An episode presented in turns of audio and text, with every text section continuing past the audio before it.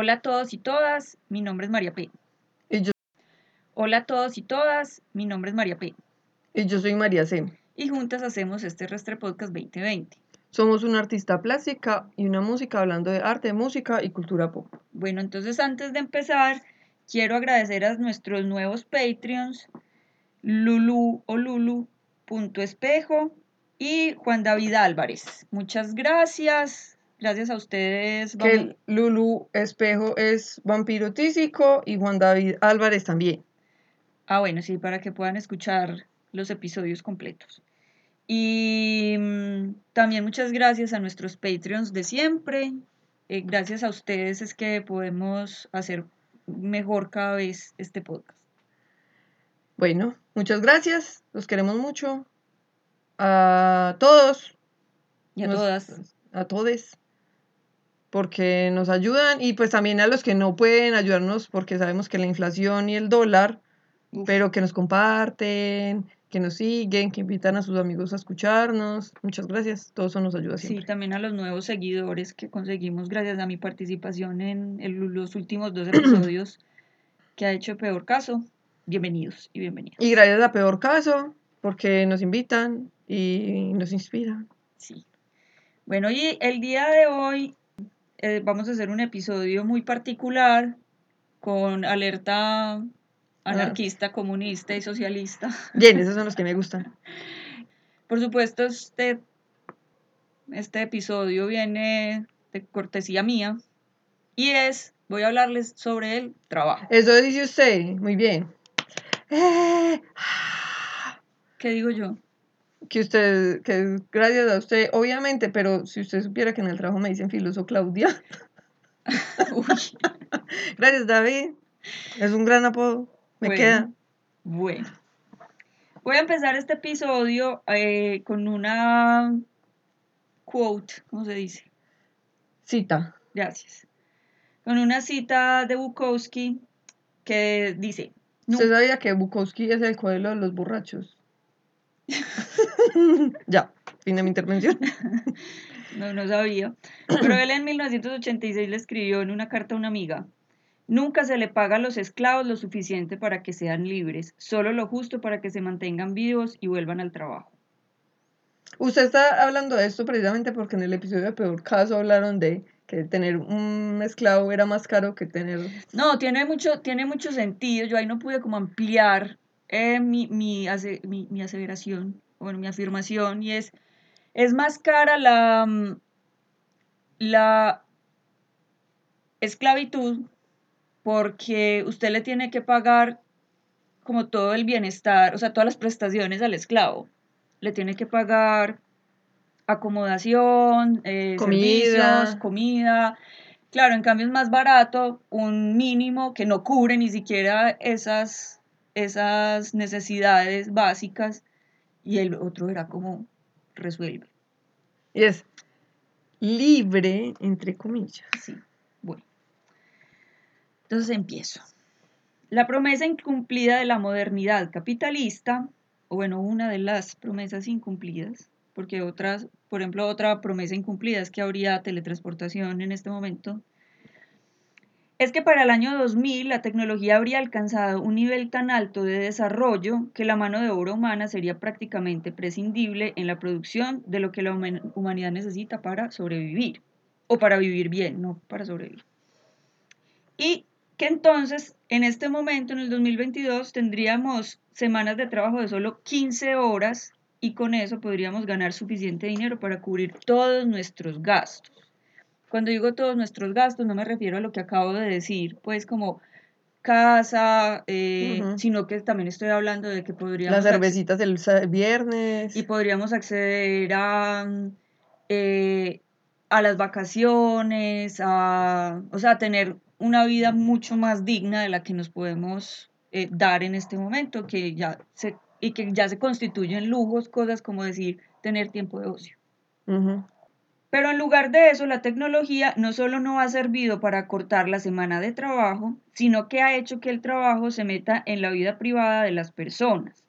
Y más después de la pandemia. sobre todo después de la pandemia, porque entonces eh, la gente sale del trabajo a seguir mandando correos electrónicos. Uno sale del trabajo y lo siguen llamando los, los jefes o, o tiene que entregar informes, pues usted tiene que traer como homework, se tiene que traer tareas para hacerlas en la casa y eso lo ha facilitado todavía más la tecnología, porque si usted se pone a pensar hace 30 años, cuando no habían, o los computadores no estaban pues como tan, no había, no había computadores personales, porque eso se masificó, fue como en la década de los 80, entonces piense, bueno, hace 40 años, no hace 30, usted no podía llevarse trabajo para la casa, porque no tenía como, o sea, usted no tenía una máquina de escribir en la casa, usted no tenía cómo trabajar en la casa. Para esa es una de las cosas que a mí más me gustan de mi trabajo, que yo no me traigo, o sea, yo me traigo las historias de cosas, pero no me traigo trabajo para la casa, o sea, en, en mi casa no puedo hacer nada de lo que hago en mi trabajo. Y eso es lo que a mí me parece más triste, porque yo vamos a ser profesora, pero yo de verdad no sé si quiero volver, porque yo digo como, ay, no, parce, qué pereza, porque entonces uno tiene que hacer la planeación en la casa, o sea, son, es un montón de trabajo que a uno no le pagan, Mm. la calificación de los, eh, de los trabajos, eh, no, es demasiado pues tiempo que no no le están pagando. Lo más absurdo es que ahora que hay máquinas que podrían hacer prácticamente cualquier cosa, nosotros trabajamos en el horario de trabajo y trabajamos en nuestro tiempo libre.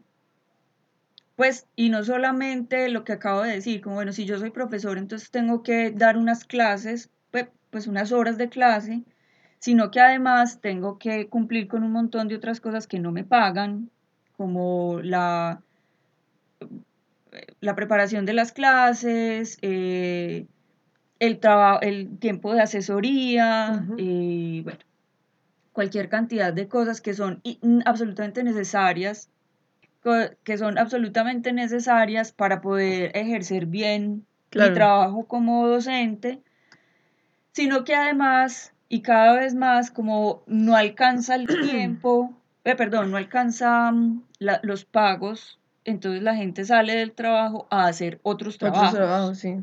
Sí, esa es la razón por la que yo también tuve un desencanto tan grande con la música.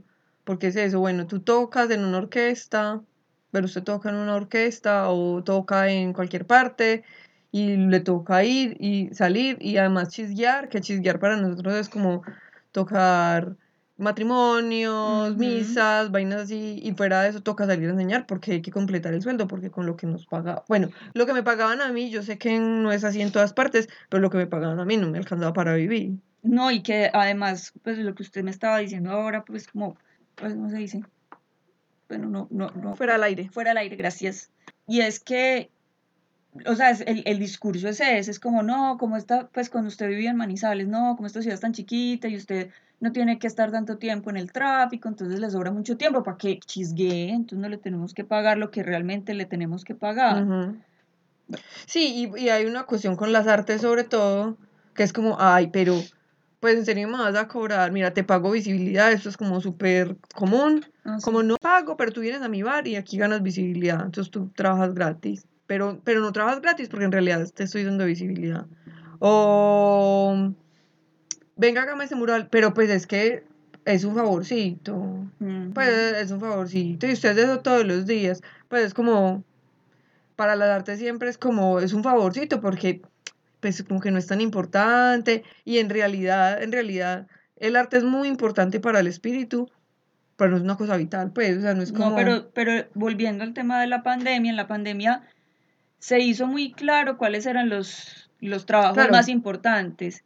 Y uno de los trabajos más importantes, nos dimos cuenta, era la, la producción artística, y el deporte, que es lo, tristemente lo que primero pierde recursos. Yo tengo una amiga que trabaja, trabaja en la gobernación de Caldas y un día yo estaba sentada al lado de ella viendo televisión y ella estaba trabajando como en una reunión y decían como, no, pues entonces saquemos presupuestos de deporte y de educación, eh, de deporte y de cultura, pues como que eso, claro, en pandemia eso pues no tiene tanta salida para poder hacer una carreterita. Y yo era como, o sea, no Claro, se están dando cuenta de que todo el mundo está haciendo ejercicio por el Instagram pa- porque si la gente se enloque, va a enloquecer en la casa Exactamente, la gente se estaba enloqueciendo y lo único que tenían era a disposición era el cine, eh, los podcasts, eh, la música, o sea, si no nos hubiéramos enloquecido más de lo que nos en- enloquecimos.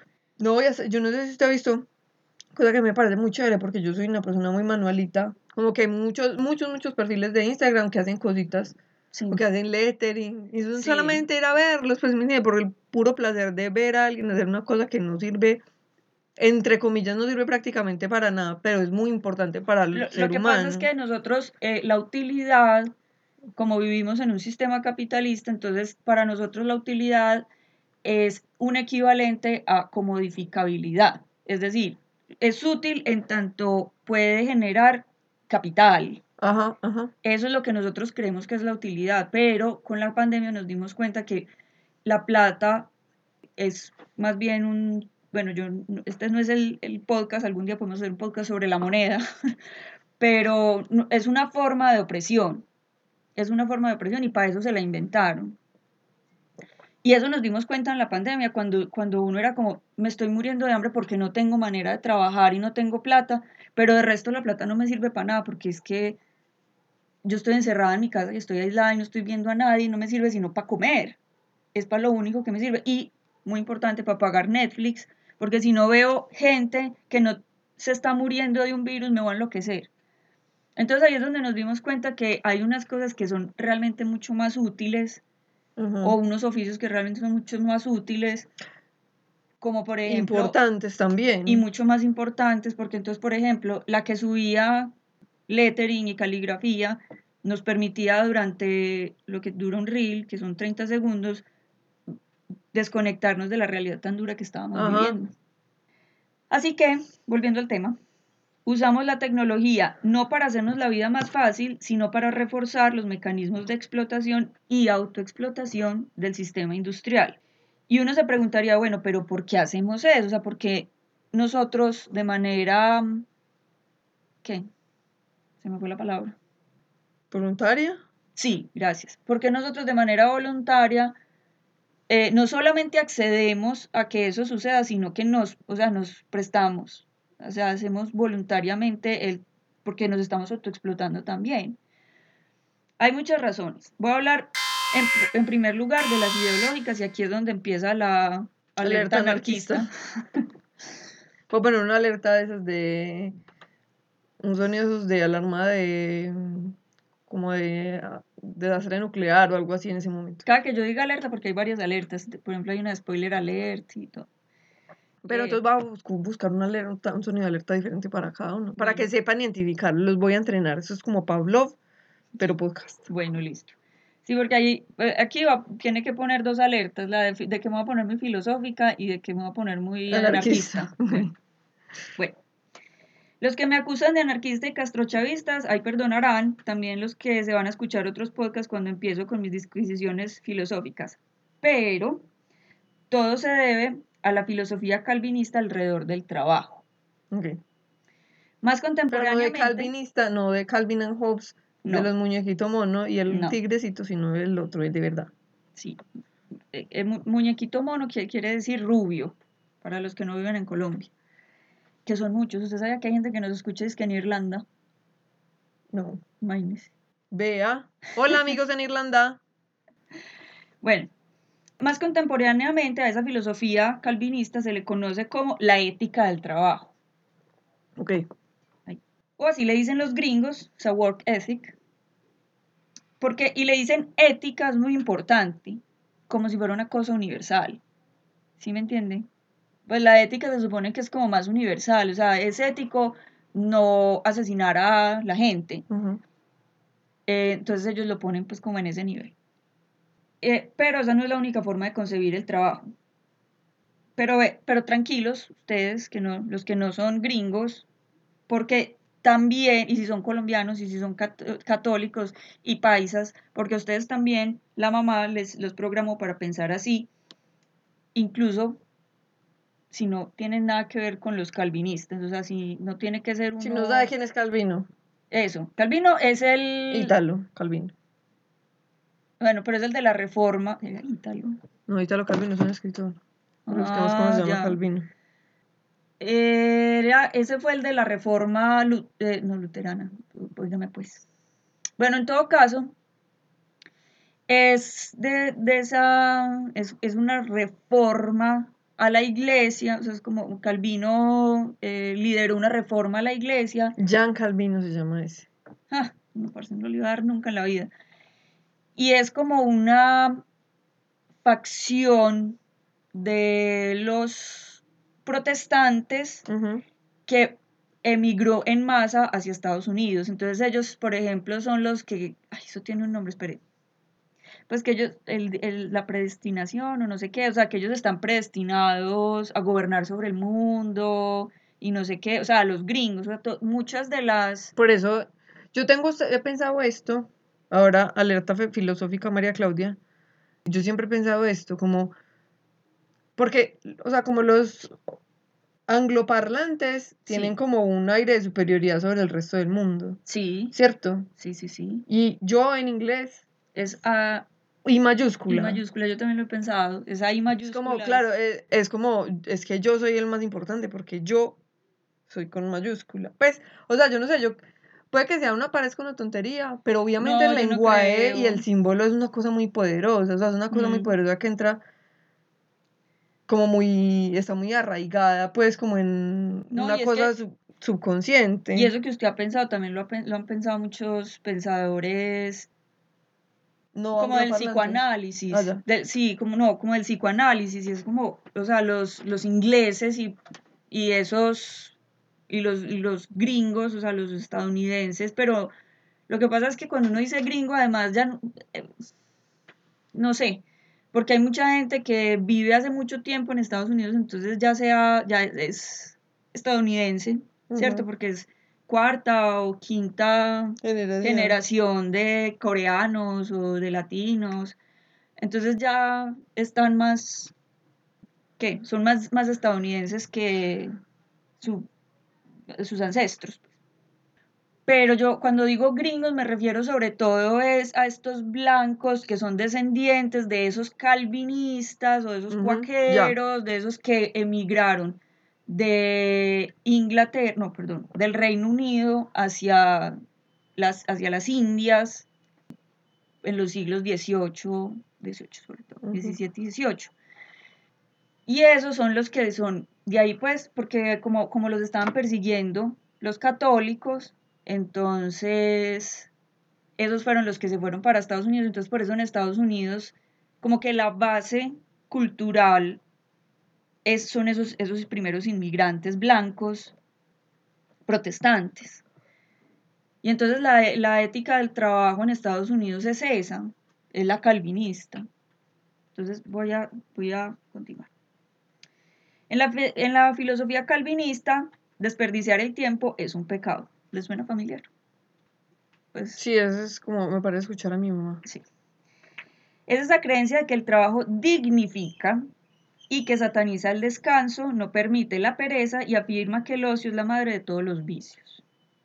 Una cosa que me parece importante decir acá es, jóvenes, el ocio no es la madre de todos los vicios, es importantísimo para el desarrollo normal de un ser humano.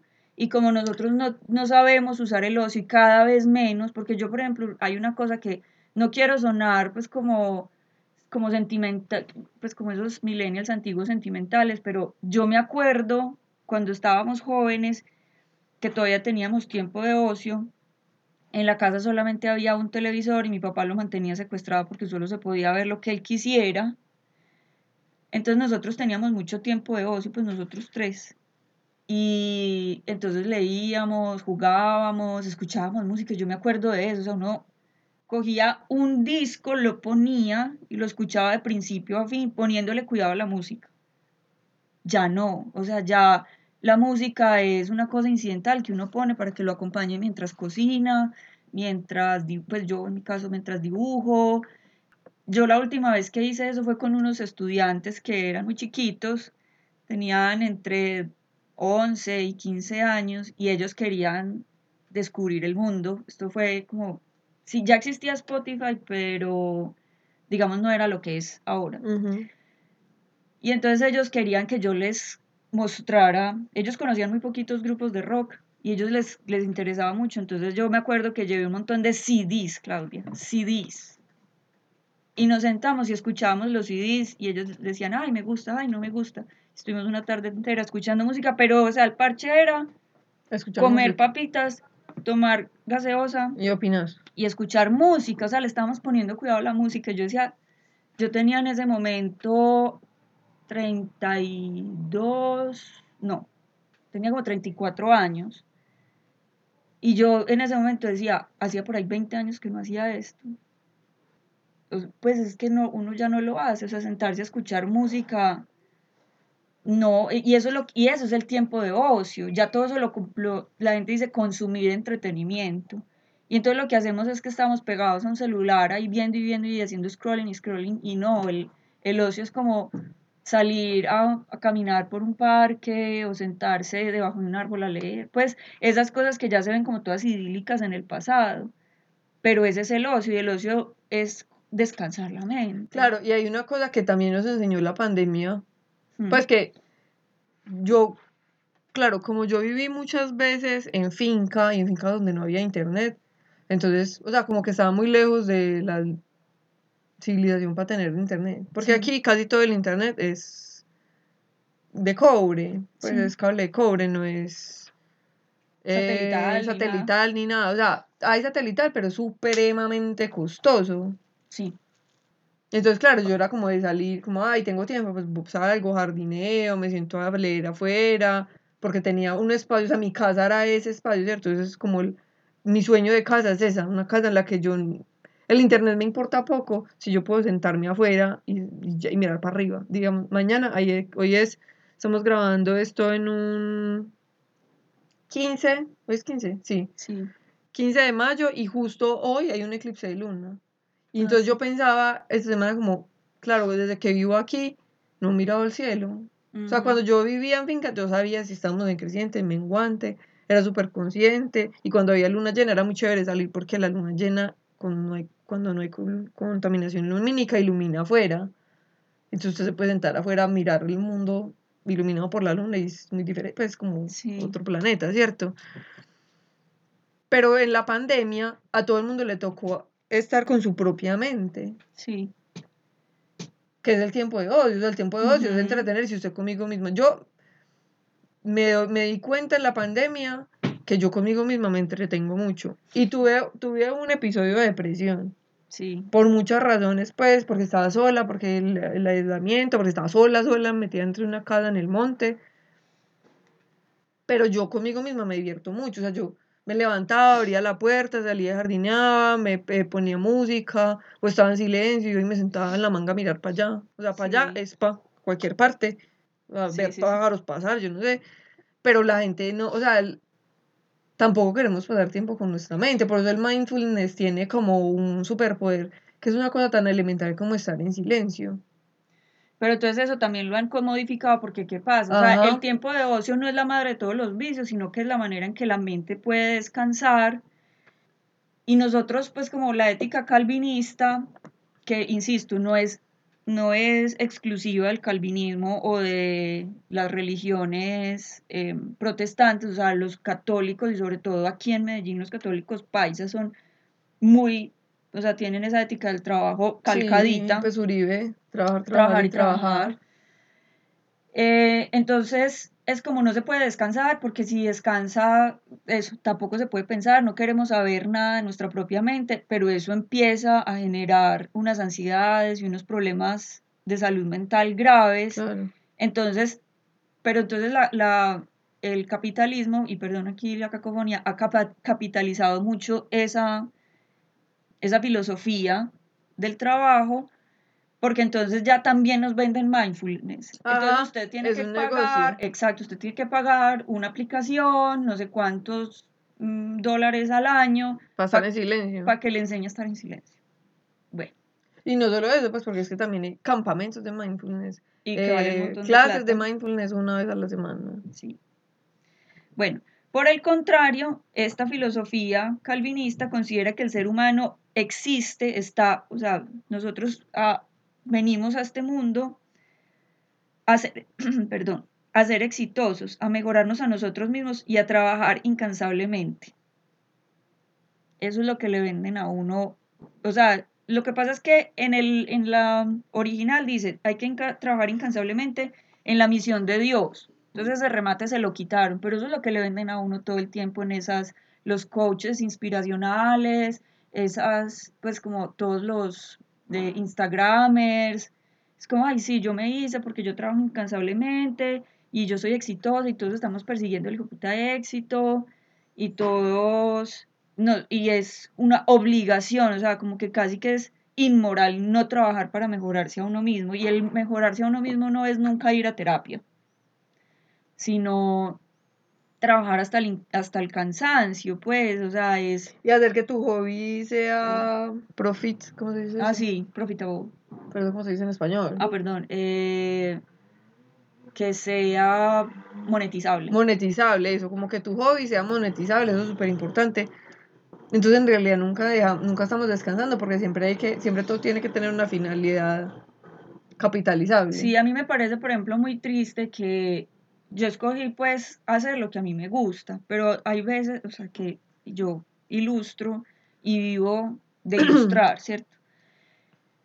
Y es muy teso porque entonces a mí para mí es muy difícil usar, la gente por ejemplo cuando quiere tener ocio y descansar, entonces se, mete a clases de pintura o se ponen a dibujar o bueno, no sé. ¿Sabe qué descubrí yo? Paréntesis, que yo sueño, o sea, mi sueño, mi nuevo sueño en la vida, o sea, mi nuevo sueño es tener un taller de cerámica. Ay, qué rico, sí.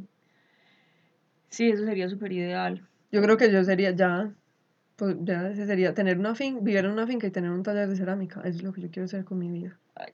bueno. Ya, En todo caso, para mí es muy difícil porque yo ya vivo de, de esto. Entonces yo no, pues yo no soy o sea, yo no descanso dibujando ni pintando.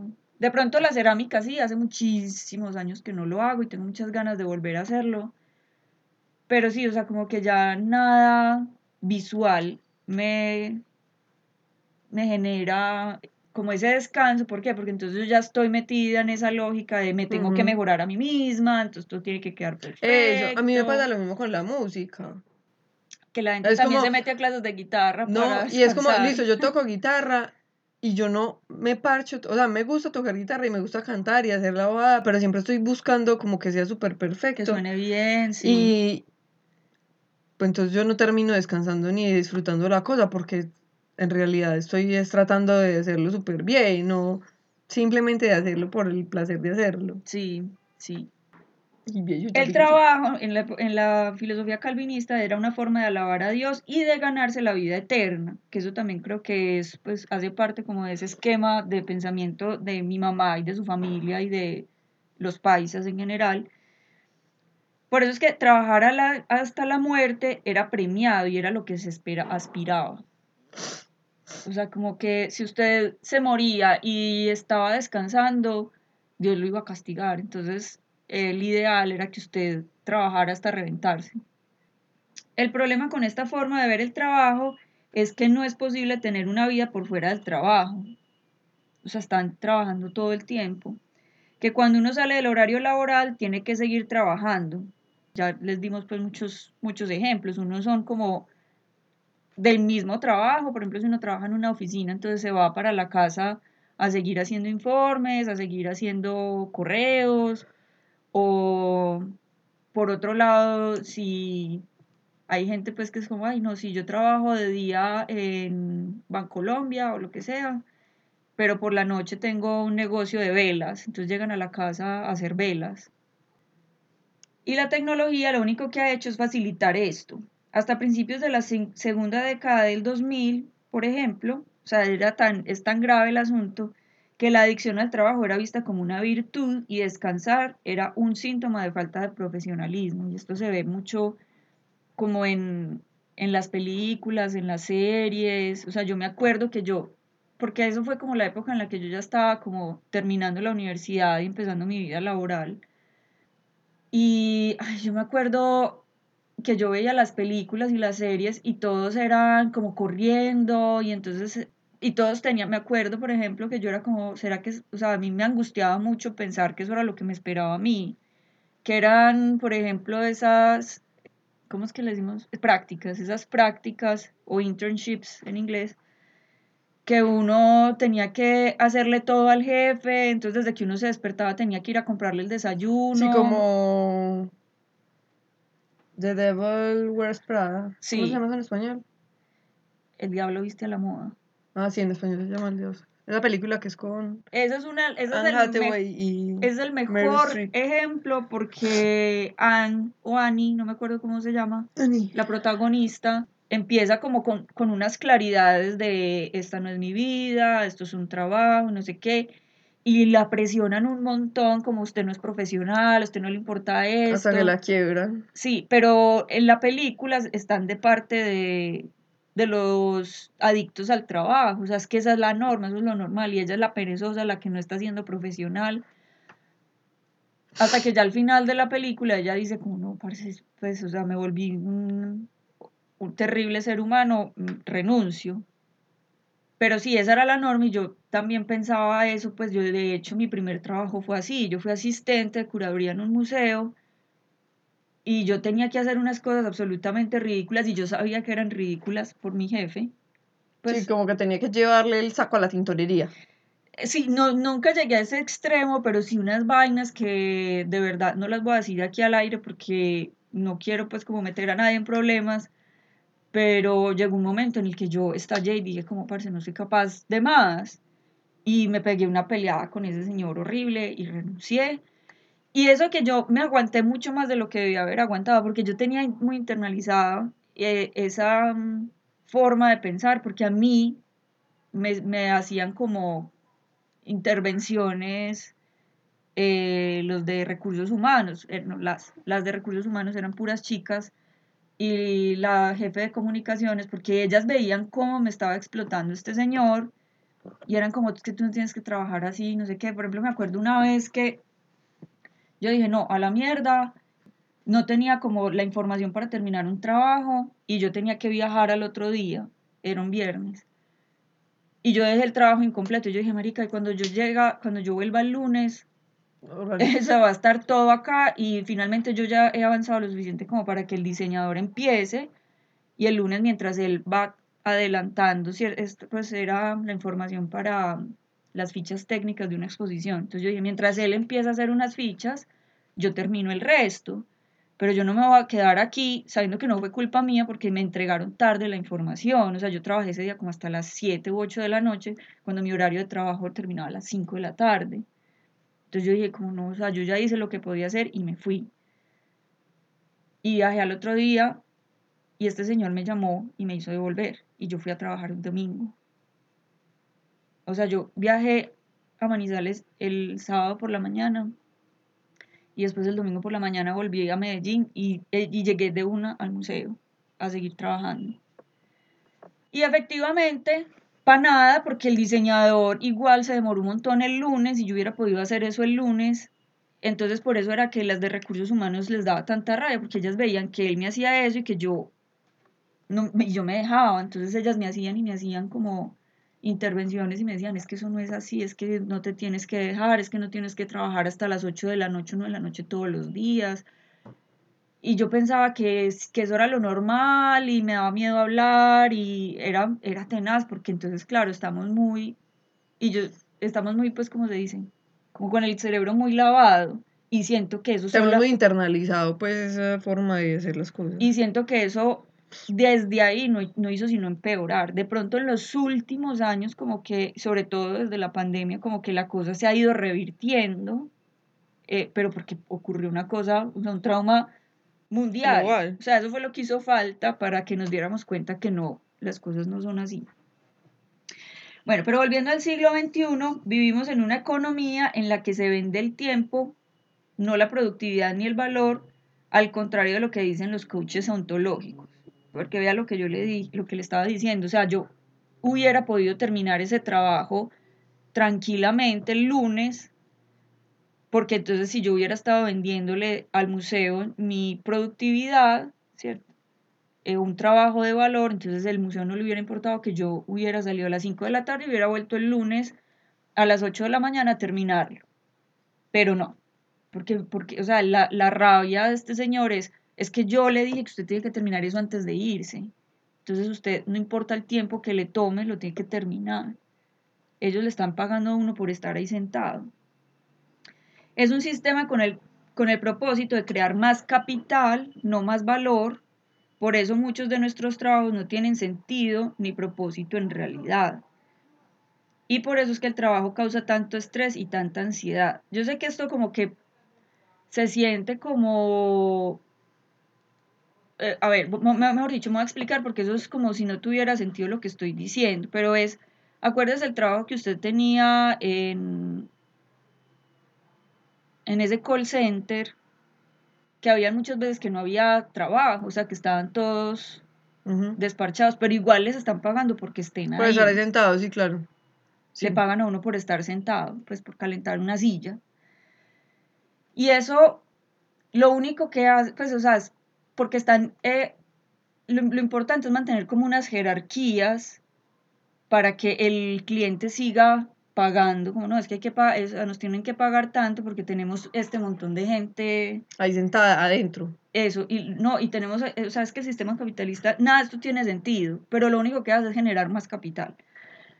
¿Por qué? Porque entonces el cliente, que es un, una empresa que está en otro, En otro país. en otro país, le paga, pues terceriza el call center. Claro, lo terceriza en un lugar donde le sale mucho más barato, porque además Exacto. era, la empresa era en Estados Unidos, pero los call centers como todos son en Filipinas, en Tailandia, en Guatemala, en Nicaragua. Bueno, donde porque- no hay, donde, do- donde son muy permisivas pues las leyes Ajá. laborales, entonces ellos pueden pagar pagarle una mucho, miseria. mucho menos al- a, mucha más gente que realmente no necesitan, que realmente no está tan cualificada, porque obviamente el inglés no es lo mismo que si fuera un nativo.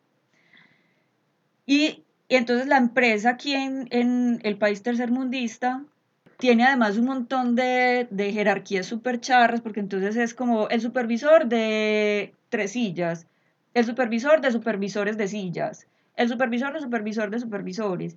Entonces son un montón como de jerarquías y entonces para hacer presión en el que estamos abajo. ya. eso solamente sirve para eso. Hay un montón de gente que realmente no se necesita, que se le podría pagar mucho mejor a una sola persona para que haga bien su trabajo, pero obviamente no lo van a hacer.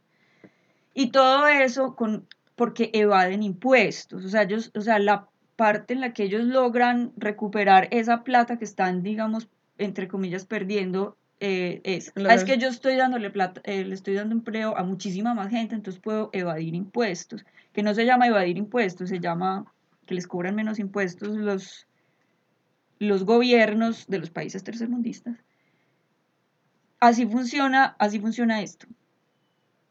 Así funciona, o sea, ellos están ahorrando una plata en Estados Unidos, eh, las, los- las empresas que tercerizan acá se están ahorrando una plata en impuestos y todo el mundo gana. Menos, los que están los trabajando. que trabajan.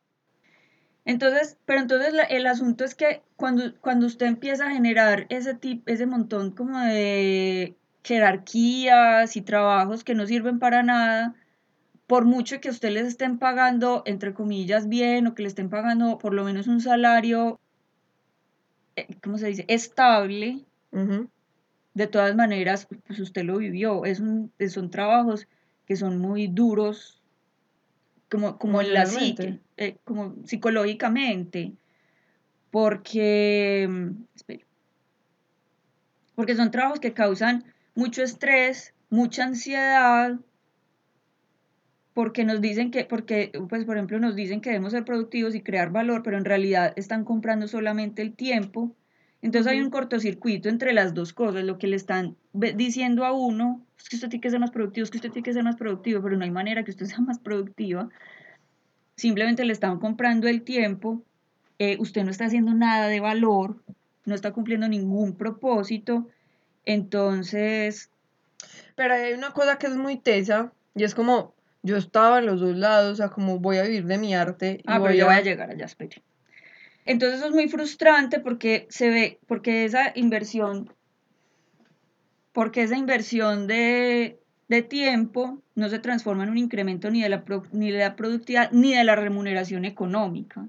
Entonces eso es lo que genera enfermedades mentales. Es como usted está en una sin salida, está trabajando una cosa que no le gusta, que usted sabe que no tiene ningún propósito, que no tiene manera de crecer hacia ningún lado y que si usted, entonces, por ejemplo, usted la mantuvieron tanto tiempo con la idea de que no es que usted la vamos a ascender y la vamos a ascender y la vamos a ascender. Nunca la ascendieron, es una cosa súper kafkiana, pero digamos que la hubieran ascendido alguna vez, tampoco hubiera sido un trabajo con ningún propósito, o sea, usted hubiera seguido haciendo el mismo trabajo, solo que ahora usted es jefa de tres pelagatos. No, y la cosa es que es, pues que era lo que yo le decía, porque ahora yo tengo un trabajo en el que me pagan un poquito más, pero trabajo mucho menos. Yo decía como, sí, me dan, pero me dan más responsabilidades, o sea, me toca trabajar más y me van a pagar más, pero me toca trabajar más y pues en mi mente el fin del el éxito es trabajar menos y ganar más. Sí. ¿cierto? Pero no, esto es como trabaje más, entonces ahora hay que quedarse más horas y ahora hay que regalar más tiempo. Pero lo que yo le quería decir con vivo de mi arte y vivo y trabajo en un call center, es que obviamente todo el mundo lo piensa, aunque nadie se lo dice a uno directamente, pero todo el mundo lo piensa que es como un trabajo indigno. ¿Qué cosa? Trabajar en un call center. Sí. Porque pues es trabajar en un call center, o sea, nadie estudió una carrera diciendo, ay, mis sueños trabajar en un call center.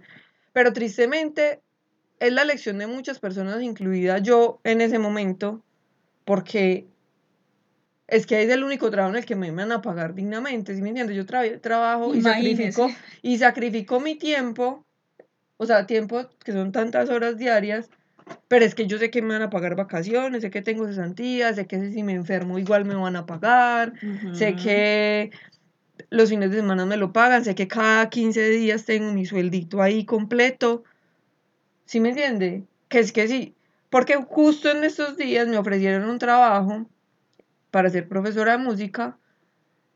Me pagaban un mes, o sea, yo mando la, el negocio era, yo mando la cuenta de cobro y me pagan al mes de que mando la cuenta de cobro. O sea, para empezar me toca trabajar dos meses gratis. Sí. Me pagan 14 mil pesos la hora. Y es prestación de servicios. O sea, listo, si yo trabajara todas las horas que ellos pretendían que yo trabajara, me iba a ganar un millón cuatrocientos, de los cuales tenía que sacar mi salud y mi pensión, mis vacaciones, mis cesantías. Entonces eso es muy triste porque si uno trabaja, si uno decide trabajar por su cuenta, una, le van a pagar una miseria. Porque eso es lo volvemos a que el arte y la pues como que las artes y el deporte son como la cenicienta de todo. Sí. Son súper importantes, todo el mundo lo quiere hacer, pero nadie quiere pagarle a uno lo que vale ya voy a llegar allá. Mm. El caso es que, pues me parece muy, pues volviendo a lo que usted decía de, de que uno en este, como en esta ideología se supone que entre más trabaje usted, como que mayor remuneración tiene, pero claramente no es así. Ni usted está produciendo más, porque lo único que hace es cansarse más, no hace cosas más valiosas. Eh, bueno, perdón, es que me, me, pegué de ahí, pero no. Pero el caso es que em, es muy frustrante y entonces eso empieza a mellar mucho como el bienestar psicológico de la gente. Porque es como, yo me mato y me mato y me mato y no logro nada, o sea, no, no crezco, no estoy haciendo algo que valga la pena, no me estoy ganando más dinero, entonces ¿para qué lo estoy haciendo? Mucha gente recurre entonces como a hacer las velitas en el tiempo libre, a vender poemarios, yo no sé, cualquier cantidad de cosas, manillas, que eso es lo que finalmente se convierte en una autoexplotación, pero tampoco hace ninguna diferencia, o sea, porque somos un montón de gente haciendo también las mismas manillitas, a todos se nos ocurrió hacer las materas pintadas, entonces eh, hay también una sobre... ¿Cómo se dice? Sobre oferta de maricaditas. Sí, claro, y, tampoco, y tampoco. Entonces usted tiene que dedicarle además a ese negocio un montón de tiempo y un montón de dinero y de esfuerzo, porque entonces no solamente es pintar las materas o hacer las manillas, sino que tiene que tener un Instagram, tiene que... Eh, hacer contenido todo el rato para que eso se mantenga. Aprender a hacer marketing digital, diseñar posts, entonces también tiene que aprender a manejar Canva y aprender a manejar un poquito de diseño y entonces se le vuelve otro negocio en el que usted simplemente se está autoexplotando y Ajá. tampoco está produciendo nada de valor, lo único que está haciendo es cansarse más. Entonces, a final de cuentas, no es verdad ni que vamos a salvar el mundo, ni que el trabajo no va a salvar el mundo y no nos dignifica, no nos vamos a conver- convertir en Elon Musk por trabajar más. Tampoco es verdad que Elon Musk va, va a salvar el mundo. No, y es que si algo nos ha enseñado el capitalismo, alerta capital, alerta anarquista, es que el que más trabaja es el que menos gana, y el que menos trabaja es el que más gana. O sea, ¿ustedes creen que Trump hace algo? Trump se levanta, va al club de golf, se va y se broncea, se echa su pintura naranjita, eh, monta en carro, critica a todas las mujeres y es un misógino, de pronto viola a alguien en el día. Pero el man no trabaja, el man que hace explotar a todo el resto. Claro, de eso vive. Él no vive de trabajar, él vive de explotar de a otra explotar a otra gente, ya, pero él no Y de trabaja. robar, porque pues yo, ay, es que yo no me acuerdo En el, dónde fue que vi eso. en el Dolo hay un, dos episodios de Donald Trump donde cuentan cómo Ah, se hizo millonario y en realidad lo que hizo fue robarle y robarle y robarle y robarle a todo el mundo. Pero yo también vi un, que no me acuerdo, yo también me acuerdo de haber visto como una, una, un documental en el que explican cómo se hicieron ricos Donald Trump y el esposo de la hija. Y es una cosa, Claudia, que de verdad es una vergüenza, porque es lo mismo que acá, o sea, no es que hay que ir muy lejos, pues. Como decir agroingreso seguro que era una ayuda para la gente más pobre y se la robaron los más ricos. Asimismo, o sea, él cogió como unos contratos, el, el, el, el- ¿cómo se llama? Yerno. El yerno cogió unos contratos para construir unas viviendas, pues como baratas para la gente que necesitaba Necesitaba. casa, para si las hizo con mocos. Y eso se empezó a caer y hubo un montón de problemas con eso, pero ellos se salieron con la suya, o sea, nunca prosperó ninguna de las Demanda. de las demandas también porque son unos bullies, entonces, y ya, y se robaron la plata y le roban a la gente más pobre, que es lo más teso. Volviendo al tema de la revolución tecnológica, lo paradójico es que la tecnología ha convertido muchos trabajos en inútiles, pero como hay, lo que les decía ahora, como hay unas jerarquías que son importantes para mantener como la diferenciación de clases y ciertos procesos de producción de capital, entonces se mantienen empleos que no tienen ningún sentido y se convierten en castigos, como en castigos sisíficos. Yo no sé si usted ha visto ese, ese meme que está Sísifo subiendo la piedra por la loma y le dicen como, no, es que lo que pasa es que ya em, estamos actualizando los castigos. Y él sí, ¿cómo así? Y aparece en un cubículo trabajando frente a un computador. Por ejemplo, cuando yo trabajaba en el museo, lo- como lo que les decía, ese trabajo que yo hacía de asistente, en este momento lo hacen tres personas y yo la verdad no entiendo. O sea, yo trabajaba medio tiempo y hacía el trabajo de las tres personas. O sea, ¿qué hacen esas tres personas todo el día? Y cuando eso, o sea, a mí me alcanzaba el tiempo para todo, hasta para perder el tiempo, o sea, para ponerme a conversar con mis compañeros de trabajo, para salir a tomarme un tinto. Y eh, sí, el museo era mucho más chiquito cuando eso, pero es que en este momento ellos hacen como una o dos exposiciones al año y son muy grandes y todo lo que usted quiere. Yo sé que eso tiene mucho trabajo, pero es que nosotros hacíamos una exposición cada tres meses Y usted era una sola persona. y yo era una sola persona. Todavía soy una sola persona. Pues era una sola persona en el puesto. eh. Bueno, en fin, el caso es que... en- Eres una sola persona en realidad. No, yo no. Yo particularmente no. Era un chiste. El caso es True que. En el estado actual de las cosas existen dos tipos de empleos y aquí es donde voy a llegar a lo que usted quería hablar. Los trabajos de mentiras y los trabajos malos. Los trabajos malos son esos que son absolutamente necesarios, pero que pagan muy mal y que la gente trata muy mal a quienes los hacen, como por ejemplo los repartidores, los cocineros, los enfermeros y las enfermeras, los médicos Los y auxiliares médicas. de enfermería. Eh, eso, em, incluso los artistas, eh, Los educadores físicos, los entrenadores. los profesores, las profesoras, esos son los trabajos que son absolutamente indispensables para que el mundo siga girando, pero son los más mal pagos y nos tratan muy mal, o sea, a los profesores no nos tratan mal como tratan mal, por ejemplo, a los meseros, qué pecado, pero las instituciones sí nos tratan muy mal. Bueno, entonces esos son los trabajos que son malos, son como trabajos súper necesarios, pero que pagan muy mal y que son muy... Y que como en el co- inconsciente colectivo están, son trabajos como menos importantes, pues. Sí, que están más abajo en la escala social. Eso. Más adelante iba a hablar de eso también. Y están los trabajos de mentira, que son esos que ya hemos hablado, que le pagan a uno por estar sentado en una silla. Como conozco a alguien que les dice que le pagan a uno hora nalga. Y está Eh, muy sí, bien. sí. nalga. Entonces no importa lo que hagan, lo que uno haga con tal de que esté metido en la oficina, que llegue a tiempo y no se vaya temprano, como tantos funcionarios públicos.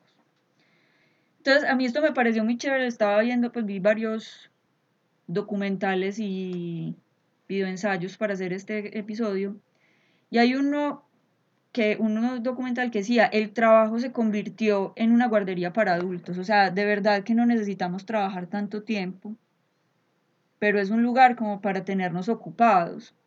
Porque imagínense qué haríamos si no estuviéramos todo el día trabajando y no llegáramos cansados por la tarde cuando salimos del trabajo y no estuviéramos dos o tres horas en el tráfico. Podríamos pensar, podríamos juntarnos con otros adultos y hablar de las condiciones tan precarias en las que tenemos que trabajar y terminaríamos tal vez incluso entendiendo de política. Así que, por el contrario, a lo que pudiéramos pensar, esos trabajos hora nalga también pueden ser tan descorazonadores o tan, ¿cómo se dice? Como cuando, cuando uno le quita como el peligro a algo. Entonces, Inertes, inmunes y... bueno, tan inmunizadores. No, espere. Tan...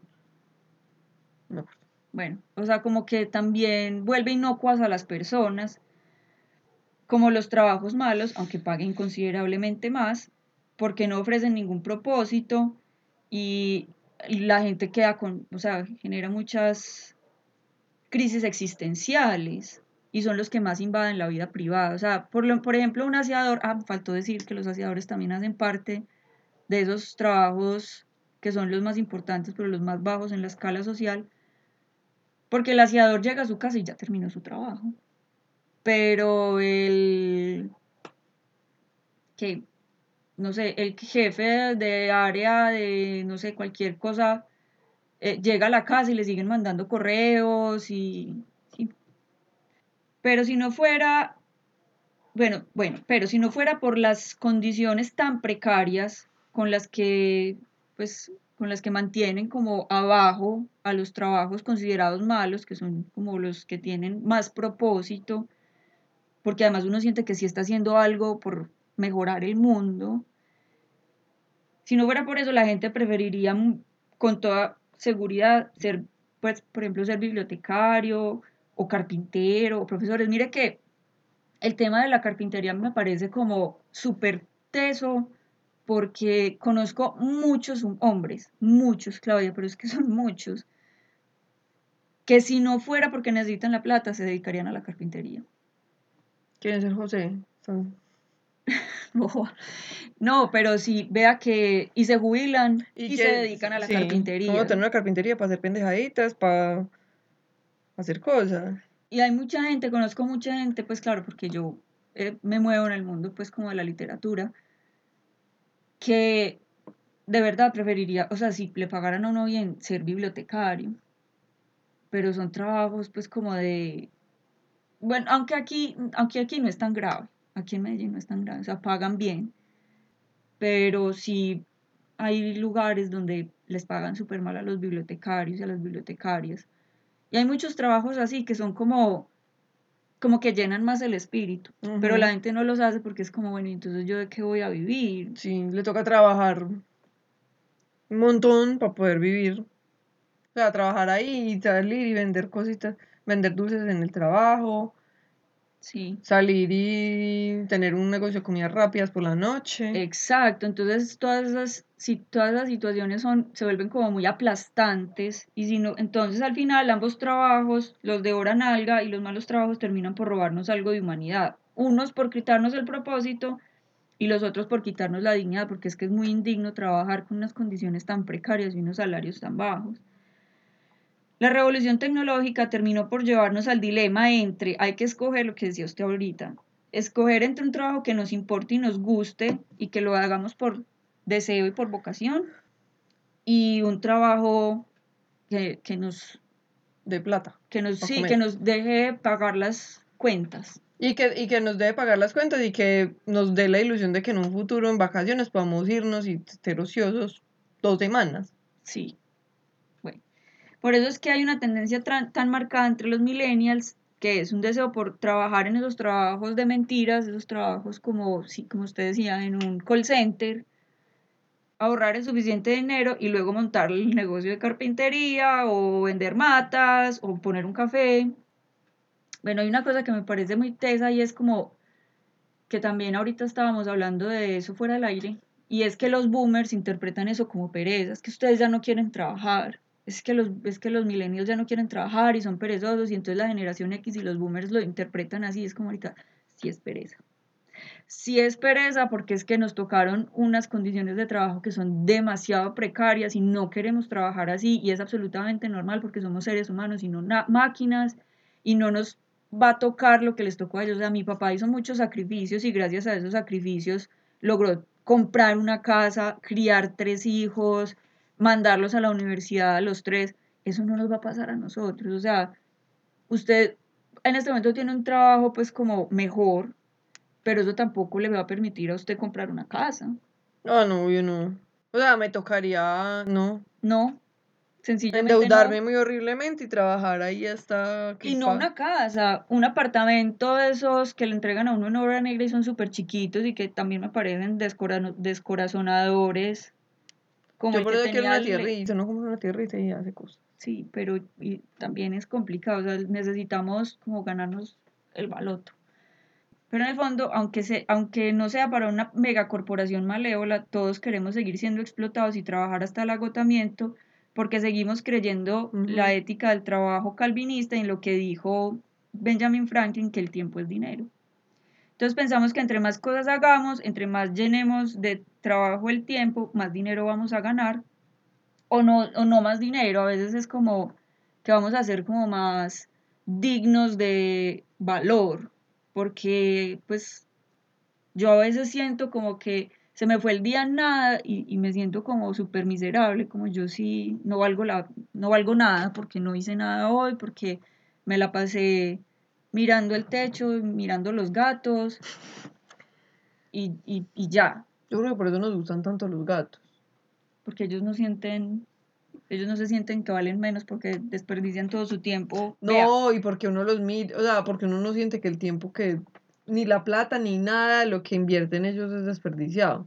no. O sea, en realidad, pues los gatos no sirven para nada. Al menos el perro cuida la casa, digamos. Pero el gato solamente es lindo. Es, es Y una, te da, y te da amor. es una adquisición absolutamente estética. Sí, los gatos son sugar babies. Sí, no, pero yo lo siento que es como una, son unas adquisiciones estéticas. O sea, usted lo tiene por bonito, porque es rico abrazarlo, para que duerma con usted, para que le haga masajitos, para verlo tomar el sol. Por ejemplo, ayer Ma- Magdalena y yo tomamos el sol toda la tarde y ya. Intenté ver El Exorcista, pero es una película muy miedosa. No la terminé. Ok. Bueno, yo creo que no es cierto, o sea, que no es cierto que tenemos más valor por estar más ocupados todo el tiempo, porque entonces todas las mamás del mundo serían multimillonarias. Imagínense, pues, o sea, yo, no tanto mi mamá, porque mi mamá era una señora que, que trabajaba. Bueno, no. O sea, si hubo un tiempo, mejor dicho, en que mi mamá era la señora de la casa, Y le ha trabajado. y la que trabajaba. Entonces mi mamá estaba ocupada todo el tiempo. Seríamos multimillonarios. Sí, claro, y es que las mamás, como las abuelitas, digamos, puede que no trabajan en la calle, pero todo el día están limpiando algo, planchando, volteando, haciéndole algo. Piensa en la Eh, abuelita Lilia, la mamá de mi papá, que... Ella nunca trabajó, pero Ella no siempre estaba súper ocupada. Porque es que yo me acuerdo que empezaba a hacer el almuerzo a las 10 de la mañana. Entonces ella se levantaba, hacía el desayuno, después limpiaba, después empezaba a hacer el almuerzo, descansaba al mediodía, hacía una siestica después se levantaba y seguía y lavando, tejía. tejía, o sea, la abuelita estaba ocupada todo el tiempo. Y eso que ella no era de la filosofía de mi mamá, pues como, ay, hay que estar ocupados, no. No, su, su vida era eso, hacer cositas todo el día hacía Y a cositas. ella le gustaba así. Bueno, yo creo que más bien, Y no era multimillonaria, pues, como por si no, si no, si tiene la duda, no. Yo creo que más bien eh, lo que es cierto es lo que decía Bruce Lee, es que la vida está hecha de tiempo. Entonces, el tiempo no hay que desperdiciarlo, no porque tenga un valor monetario, sino porque tiene un valor vital. Eh, y en ambos casos, la idea de desperdiciar el tiempo, entre comillas, sería diametralmente opuesta. Para Franklin, desperdiciar el tiempo es no trabajar. Para Lee, es hacer otras cosas que uno no quiere hacer solo por plata. Muy, muy importante. Ahí les dejo la filosofía de Bruce Lee. Bruce Lee, Bruce Lee era chévere. Bruce Lee estudió filosofía. El filósofo. Ah, vea. Sí, él estudió filosofía. Sí, lo conocemos nomás por las pataditas. ¡Ay! ya! Pero Con efecto. Después de esa jaya voy a poner un, gol- un sonido golpecito. bueno. Bueno, y hasta aquí entonces el episodio para nuestro público en general. Ya saben que si quieren escuchar el episodio completo, pueden ir a Patreon, buscarnos como Restrepodcast 2020, pagar 3 dólares y descargar el episodio. Y ya saben que como nosotros somos, este es un episodio súper anticapitalista. Entonces pueden pagar 3 dólares una vez y luego quitar la tarjeta si no le cobran sino una vez y pueden escuchar todos los que hay de aquí para atrás y así pagan 3 dólares cada 6 meses, hacen un maratón una vez al mes y así. Sí, Listo. esos tres meses no nos sobran porque Los 3 estamos... dólares, ¿Lo que dije? 3 meses. Perdón. Pues los 3 meses tampoco, si nos quieren regalar su tiempo. Esos tres dólares no nos sobran porque está súper caro el dólar, entonces, no sé, con eso podemos Comprarle croquetas a la gata. o seguir ahorrando para hacer un, Un estudio. un estudio re- real que no sea, pues vea, ustedes porque no nos ven y no vamos a hacer en vivos de esto, pues, pero nuestro estudio está hecho de un mat de yoga, un Las sleeping cobijas, tendidos de la cama. y un sleeping. Pero todo esto lo hacemos por ustedes, Y funciona. porque los amamos. Entonces, bueno.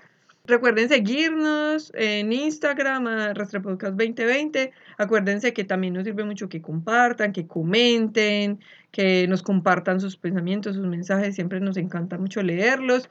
Gracias a Lulu y a Juan David, nuestras nu- nuevas eh, adherencias a Patreon. Vampiros tísicos. Pronto les llegarán sus regalitos.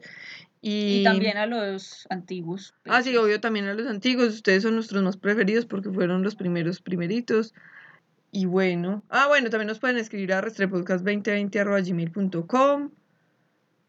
Si tienen un podcast y nos quieren invitar, nos pueden invitar. Ya nos invitaron a Peor Caso, yo no estuve porque no tenía voz, pero María P. hizo un gran trabajo y tiene muchos fans aparentemente. Sí, yo, yo no soy tan chistosa, pero logré hacer mis aportes sobre historia del arte. Y bueno, recuerden que las campañas de siempre, votar bien, ya casi hay que votar, ya empezó mayo, ni ni ni. eh, Reciclar, hay- separar la basura. Y queremos empezar una nueva campaña, No, no olviden lavar la basura. muy importante. Pues lavar la basura si la van a separar, si no, pues entonces no. Eh, una nueva campaña, queremos que Que empecemos una lucha contra la obsolescencia programada, muchachos, pues es, y muchachas. Piensen de verdad si es necesario cambiar el celular cada dos años. Yo, por ejemplo, de pronto esto es un caso muy extremo, pero yo tengo el mismo computador hace 11 años. Obviamente le he tenido que cambiar de board, de RAM, hasta el teclado ya estaban borradas las letras, pero, pues, o sea, yo he intentado al máximo, pues, como no caer en ese frenesí consumista de que hay que cambiar el computador cada año. O sea, yo todo lo uso hasta que le quitan los drivers, o sea, hasta que le quitan la... mm, ¿Cómo se llama eso? Bueno, pues hasta que ya no, no, no lo soporta más la página y entonces ahí sí, pues me toca cambiarlo. Pero de verdad, muchachos, pues, mm, y no solamente con los, pues con los equipos electrónicos, sino también la ropa, las cosas, o sea, de verdad piense si necesitan hacer tantas compras, si, si es posible donar las cosas que ya no van a usar para generar pues como que continúen su vida útil y no simplemente que terminen en un relleno sanitario, porque pues no piensen que nuestro bienestar depende de un planeta al que lo estamos llenando de basura y que eso es insostenible. Y también como comprar cosas conscientemente, ¿cierto? o sea, comprar cosas de buena calidad, que se puedan usar mucho tiempo. Pues no comprar porque es más barato y entonces uno va al hueco y consigue una camiseta de 10 mil, pero pues se va a llenar de rotos en tres días, entonces hay que botarla porque ya ni siquiera sirve para trapo, o sea. Hay un, hay un, no me acuerdo el nombre, como un economista inglés que decía como que esa es la ironía de las botas baratas. Y decía, los los pobres invierten mucho más en zapatos que los ricos, porque los ricos tienen plata, entonces compran zapatos finos. Bueno, estamos hablando de como el siglo XIX, o sea, esto en este momento de la vida no, no aplica porque los ricos son igual de consumistas, pues. Pero entonces, que los ricos compraban una par de botas que les iban a durar 10, 20 años, porque tenían dinero para invertirle a las botas. En cambio, los pobres no, y tenían que comprar botas baratas cada año o cada dos años. Entonces terminan invirtiendo a la larga mucho más dinero en zapatos que los ricos. Entonces piensen en eso también. O sea, es mejor ahorrar un poquito más tiempo y comprarse un celular que uno sabe que le va a durar más mucho tiempo. O un computador mejor, o un computador que tiene posibilidades de mejora. Entonces, bueno. Esa es la nueva, la nueva campaña. La nueva campaña. Y bueno, nos vemos entonces dentro de 15 días. Muchas gracias por escucharnos, por compartirnos, por existir. Los amamos. Donde quiera que estén, porque ahora resulta que tenemos escuchas en muchas partes del mundo aparentemente. Nos vemos dentro de 15 días. Que tengan dos felices y anarquistas semanas. Hasta la próxima. Chao.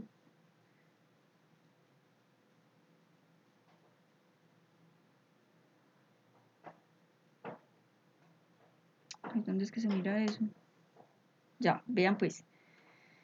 El 51% de nuestros escuchas son de Colombia, 13% de Chile, 11% de, de United States, de Estados Unidos, 7% España, 6% México, 2% Perú, 2% Argentina, 2% Alemania, 2% Canadá, un poquito más del 1% en Holanda, un poquito más del 1% en Brasil, un poquito más del 1% en Uruguay, un poquito más por data, un poquito más del 1% en Bueno, en todas estas partes es un poquito más del 1%.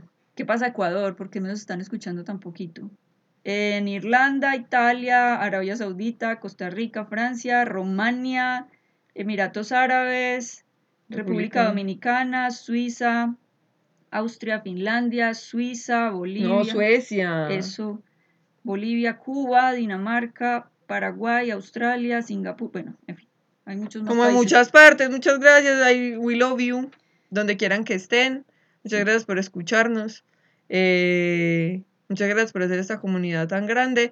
Es muy lindo saber que nos están escuchando de, de tantas partes del mundo, porque nosotros somos dos personas aquí sentadas hablando con un micrófono. Y con muchos dichos paisas. Es que es más, yo a veces pienso que no nos van a entender en la costa colombiana y vea. Y nos escuchan en muchas partes, entonces muchas gracias, son los mejores, los amamos mucho. Y mm, por favor, díganos dónde están, queremos saber dónde están, cómo nos encontraron. Eso me parece, me causa mucha curiosidad, como una persona que está en Arabia Saudita ¿Dónde nos, pues, cómo nos vino a dar a Restrepocas? Yo creo que debe ser colombiano, pero pues... Pero no importa. Igual te queremos mucho. Aquí hay como muchos. Porque yo he recibido muchos mensajes así, como de gente que me dice, ay, a mí me gusta mucho escucharlas porque yo me siento como en mi casa. Sí. Como gente que está en Australia. Tengo una. Pues un mensaje de una persona que está en Australia, me escribió. Pues escribió en. Sí. Como, ay, a mí me gusta mucho porque yo soy colombiana y estoy en Australia, entonces me gusta sentarme a escucharlas porque me siento como en mi casa. Sí, a mí también me, me, escribió eso una amiga que vive en, creo que es en Escocia, pues en el Reino Unido, y me dice, me río mucho con ustedes y me gusta escuchar gente que habla en español con mi acento. Sí, claro. Entonces, bueno, muchas Bueno. gracias por escucharnos. Eh, nos vemos en dos semanas. El próximo episodio va a ser menos anarquista y más feliz. Y Sí. vamos a tener musiquita siempre, porque esos los que preparo yo, como que son los que tienen musiquita y cancioncitas. Y bueno, esperamos que nos escuchen dentro de dos semanas. Hasta la próxima. Chao.